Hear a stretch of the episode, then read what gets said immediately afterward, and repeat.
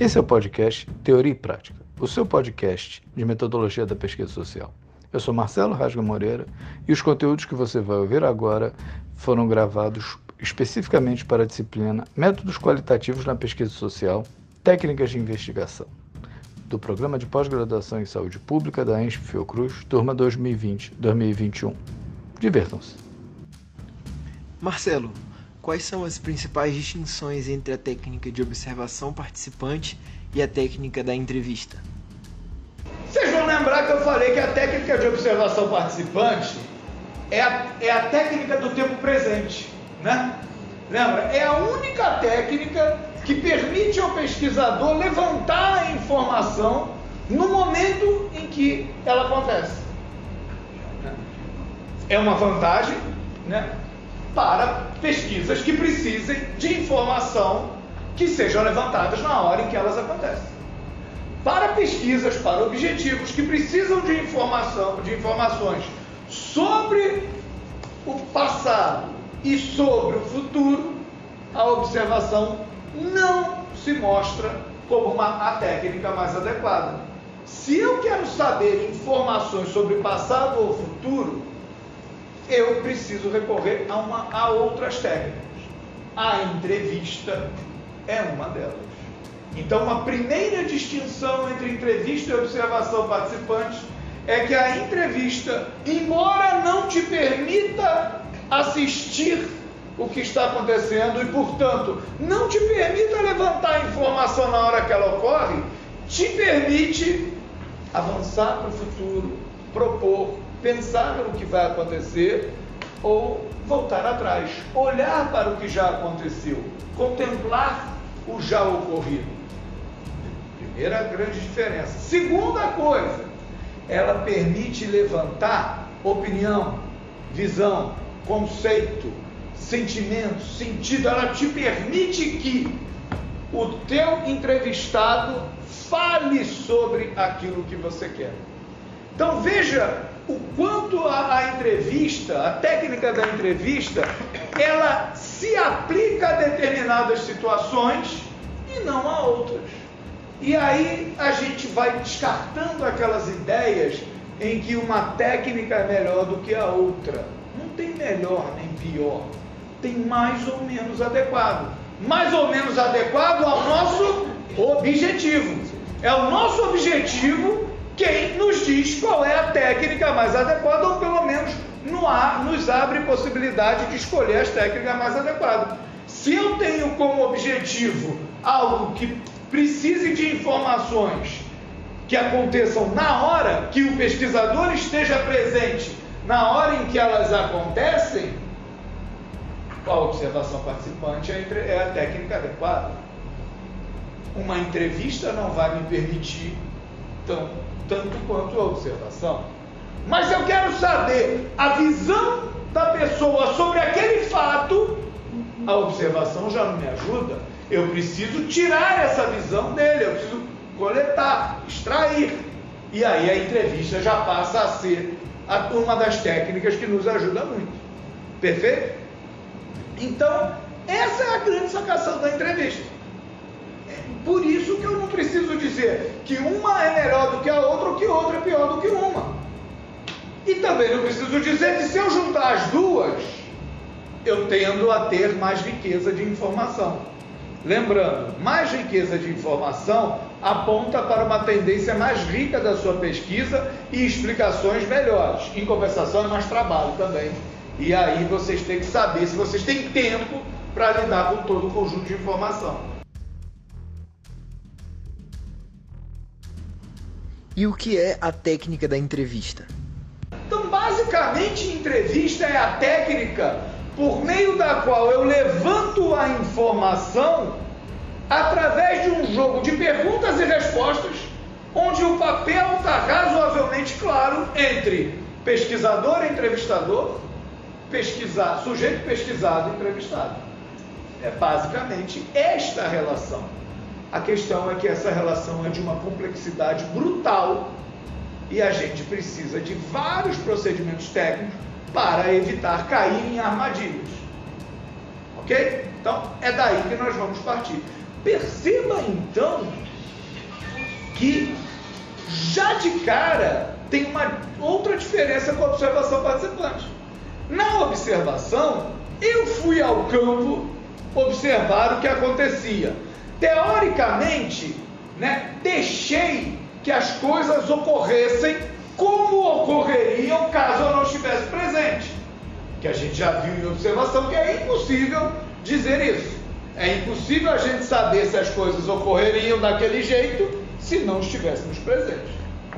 A gente só sabe que elas ocorreram daquela maneira que a gente estava lá. Né? Por isso que na observação participante, por mais que eu fique na moto escondidinho, paradinho, eu tenho algum nível de intervenção sobre a realidade. A entrevista não. A entrevista, eu tiro a pessoa, o sujeito do seu cotidiano e o coloco a meu serviço. Então, olha o nível de problema que a gente pode causar na vida do ser humano.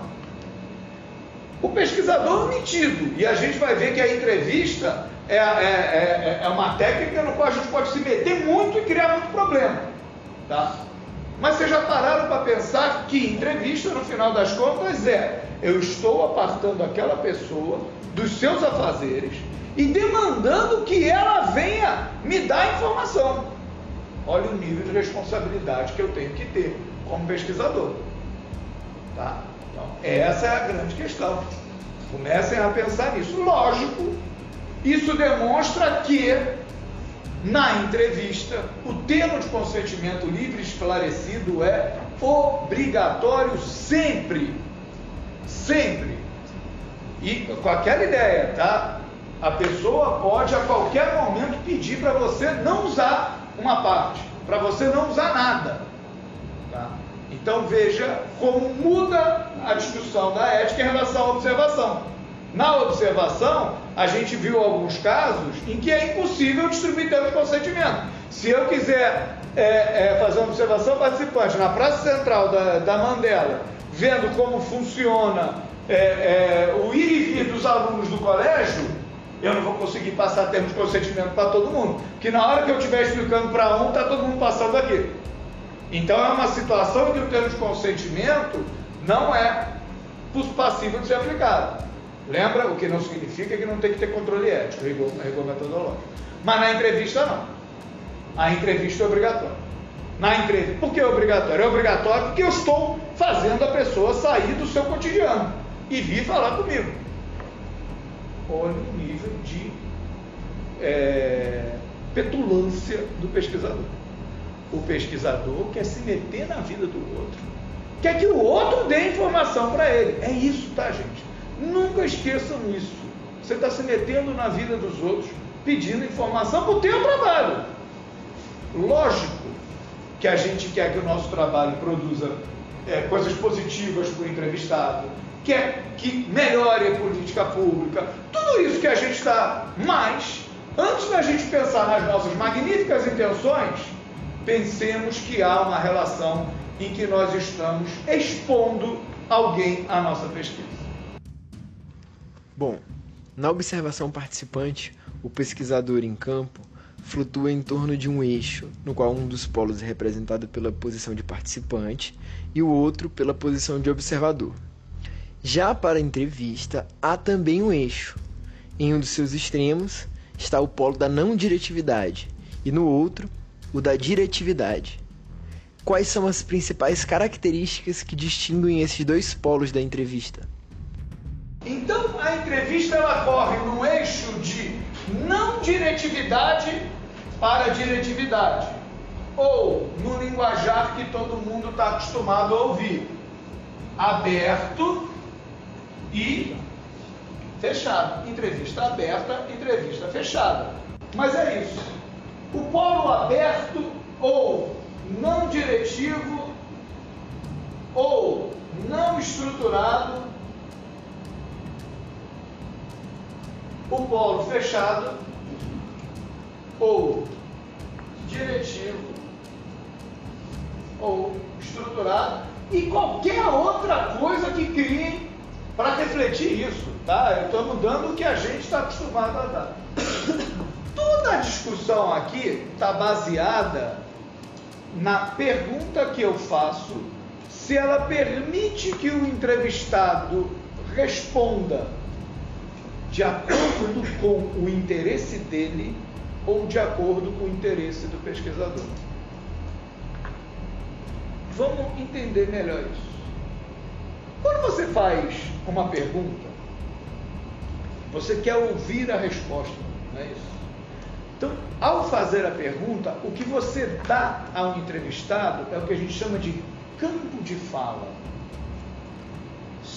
Der um campo de fala aberto, eu permito que o entrevistado fale sobre a minha pergunta do jeito que ele quiser, na ordem que ele quiser, da maneira que ele quiser. O que você pensa sobre a questão do aborto? É uma questão aberta. Eu dou ao entrevistado a possibilidade dele falar o que ele quiser, do jeito que ele quiser, na ordem que ele quiser. Com as palavras que ele quiser. Com as palavras que ele quiser. Isso é abrir o campo de fala. Então, gente, por favor, quando a gente pensar em entrevista, não pensa na pergunta. Porque pensar na pergunta é pensar no pesquisador. Pensar na resposta. Ou no conjunto pergunta-resposta. Porque aí você pensa no entrevistado. E esse é que é o jogo. É aí que as pessoas se enganam. As pessoas acham que a entrevista, que o cidadão ou a cidadã estão ali para servir ao teu interesse de levantar informação. Não! É uma relação de troca. Então ele está disponibilizando o tempo dele, eu no mínimo tenho que dar a ele certas situações. Então quando eu penso a entrevista, eu penso no campo de fala. Se eu fizer a mesma pergunta, você é contra ou a favor do aborto? Ele só pode responder contra ou a favor. Eu fechei o campo de fala. Ele só pode dar duas respostas. Quando eu considero que para o meu objetivo o fundamental é abrir o campo de fala, eu vou trabalhar com questões abertas e caminho para o eixo aberto, não diretivo, não estruturado da entrevista. Quando eu considerar, quando para o meu objetivo específico, o necessário for que eu não abra o campo de fala, que eu feche o campo de fala, eu vou caminhar para cá. Então, de acordo com o meu objetivo, e sempre é de acordo com o meu objetivo específico, eu abro ou fecho ou transito por esse eixo, abrindo e fechando o que? O campo de fala. A possibilidade que o entrevistado tem de fazer ou não livres associações. Falar do jeito que ele quer, da maneira que ele quer, na ordem que ele quer. Ok? Essa é a primeira grande ideia. Então, para entender esse eixo, não é a partir da pergunta é a partir da resposta, é a partir do que o outro. Lembra o outro que o Joel falava? Os nossos outros, né? Os nossos sujeitos de pesquisa. Eles é quem vão ter o seu campo de fala aberto ou fechado, de acordo com o interesse da minha pesquisa. O aberto abre o campo de fala. E quando me interessar abrir o campo de fala, ele será magnífico o fechado fecha o campo de fala. E quando me interessar fechar o campo de fala, ele será magnífico. Um não é melhor ou pior do que o outro. É um adequado ao, ao outro. Cada um se adequa a um objetivo. E sobre a preparação para as entrevistas e o cuidado na construção das perguntas? Toda a técnica precisa de um instrumento. Lembra? Nenhum pesquisador vai a campo sem saber exatamente o que quer. Nenhum pesquisador volta do campo sem ter tudo o que precisa de informação. O que, onde a gente plasma, onde a gente concretiza o que a gente quer? No nosso instrumento. Então, o instrumento da entrevista aberta se chama roteiro. É o roteiro, o instrumento que te permite abertura. O instrumento da pesquisa fechada e atenção que começa aqui se chama questionário. Quando é que eu uso esse? Quando é que eu uso esse? Primeiro reflitam. O que é fechar o campo de fala? Hein? Lá vai o pesquisador se meter na vida dos outros. Lá vai o pesquisador ser um enxerido. Fazer uma pergunta fechada significa que eu sei o problema, que eu expressei na pergunta, e mais, eu sei a resposta. Olha que, que, que, que cidadão mentido que eu sou. Arrogante. Eu vou arrogante. Eu vou perguntar para o outro. Eu sei o problema dele e ainda sei a resposta do problema dele.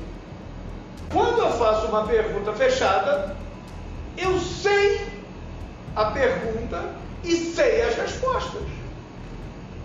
Obviamente, eu só posso aplicar esse tipo de pergunta em situações onde isso efetivamente aconteça. Onde eu possa saber todo, todas as respostas. Porque o problema maior de todos, o maior, o desastre total, é quando eu faço uma pergunta, sei as respostas, aí você está falando, eu não controlo todas as respostas, eu boto só aquelas que me interessam. Aquela pergunta que você lê e eu não, nenhuma dessas, eu não, minha resposta não é essa. Quando a tua resposta não é aquela, por quê? Porque fizeram uma pergunta no qual controlaram o teu campo de fala. E aí você responde qualquer uma, dane acabou a pesquisa. Destruiu a pesquisa. Destruiu porque eu jamais vou saber o motivo que te levou a marcar aquele item. Não tem como eu analisar. Então, toda vez que você se deparar com uma pergunta de respostas fechadas, na qual você não se enquadra em nenhuma das respostas, saibam que é esse erro que está. O cidadão que se meteu, a cidadã que se meteram a fazer a pergunta, são tão onipotentes, onipresentes, oniscientes, tão deuses, que acha que sabe o teu problema e sabe as respostas para você. No aberto, vocês vão ver que não há algumas técnicas na, na qual, nas quais sequer você precisa elaborar uma pergunta. Basta você jogar uma, um tema. Fale sobre aborto. Você joga. Né? Alguns mais radicais vão usar uma imagem. Vou projetar uma imagem, a partir da imagem você fala. Tem brincadeira para tudo quanto é lado. É, a, a psicanálise a psicologia são muito bem-vindas nesse campo. Tá? Mais bem-vindo que o jornalismo. Mais bem-vindo que a medicina. É bom lembrar que médicos e dentistas deveriam fazer anamneses, que é um processo de entrevista. Né? Então, teoricamente, médicos e dentistas deveriam pensar e refletir sobre isso também. Psicólogos e psicanalistas também, é, advogados que fazem. Todos aqueles que têm uma profissão que precisa de pergunta e resposta devem né, usar e refletir. Do mesmo jeito, o pesquisador social tem que beber do conhecimento dessas áreas, da prática dessas áreas, para que ele seja capaz de não só usar o que a sociologia e a antropologia tradicionalmente usam, usar também o que outras áreas do saber desenvolveram. Pena que isso, para esse campo, está se perdendo. Pena que quem faz entrevista aberta não é, é, perdeu o trem da história. Nós vamos falar um pouco mais. E quem faz entrevista fechada entrou num caminho de aperfeiçoamento brutal. E eu, que sou alguém egresso disso aqui, que a vida inteira fiz isso, né, é, é, cada vez menos vejo é, é, espaço para se discutir. Vamos chegar lá.